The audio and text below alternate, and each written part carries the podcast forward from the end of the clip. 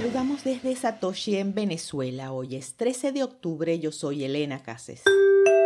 Reservas mineras de Bitcoin están en su nivel más bajo en 12 años. La cantidad de Bitcoin en reserva por parte de las empresas mineras ha caído a mínimos no vistos desde febrero de 2010, según la firma de análisis de cadena de bloques Into the Block, y eso ha sido cierto durante la mayor parte de este año. A partir del miércoles por la tarde, los mineros de Bitcoin tienen 1.91 millones de monedas en su monedero, según Into the Block. Las reservas de los mineros de Bitcoin han estado por encima de la marca de los 2 millones de monedas durante solo 46 días este año. La última vez que las reservas fueron tan bajas fue en un momento muy diferente, el 19 de febrero de 2010, fecha en que se superó la marca de los 2 millones por primera vez, la criptomoneda solo se había lanzado como software de código abierto un año antes. Bitcoin vuelve a estar por debajo de los 19 mil dólares tras los datos de inflación de Estados Unidos. Es una sesión difícil para las acciones en general y para las acciones relacionadas con criptoactivos en particular, después de que el informe de índice de precios al consumidor del jueves por la mañana mostrara que la inflación subyacente en septiembre aumentó inesperadamente a un máximo de cuatro décadas del 6.6%.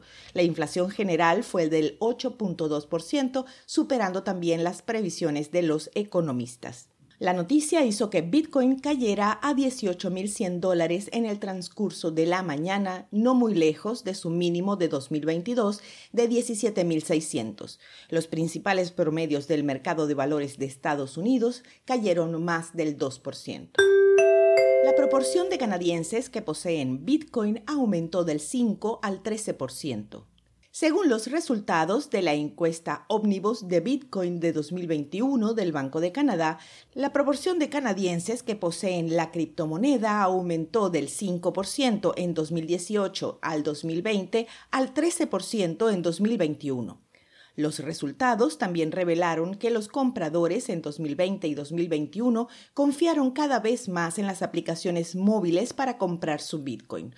Los compradores utilizaron aplicaciones móviles mucho más que intercambios basados en la web, minería o visitar un cajero automático.